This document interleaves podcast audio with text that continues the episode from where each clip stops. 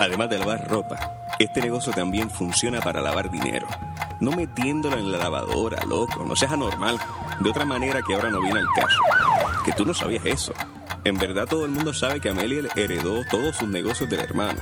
Después que él y su esposita salieron de un restaurante en el viejo San Juan, como no tenía a su chofer y a su guardaespaldas, por alguna razón que no sé, se fueron caminando agarraditos de manos por el parking ese carero o la cochera a buscar el carro, cuando un tipo se le apareció por detrás y lo acuchilló par de veces por la espalda.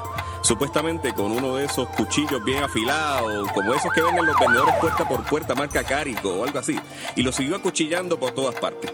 El hermano de Amelia gritó y gritó pidiendo ayuda, pero en el viejo San Juan, como en todos lados, nadie salió a ayudarlo. La cosa es que mientras el hermano de Amelia se desangraba, la tipa, la esposa blanquita de Guainabo, supuestamente le pidió al tipo, como en las películas, que le diera un puño en la cara para que el asesinato pareciera un asalto o algo así. Entonces el tipo le dio el puño a la blanquita y sin llevarse nada, cosa que salió en la noticia, se fue corriendo cuesta arriba por la San Justo hasta la Nosagaray y de la Nosagaray bajó por las escaleritas de la Perla, tropezándose con un tecato de la parque. La esposita blanquita que se había graduado de la Academia San José o de María Reina o de algún colegio católico de esos de Guaynabo donde estudian las riquitas, contrató al tipo que para quedarse con los chavos de un seguro.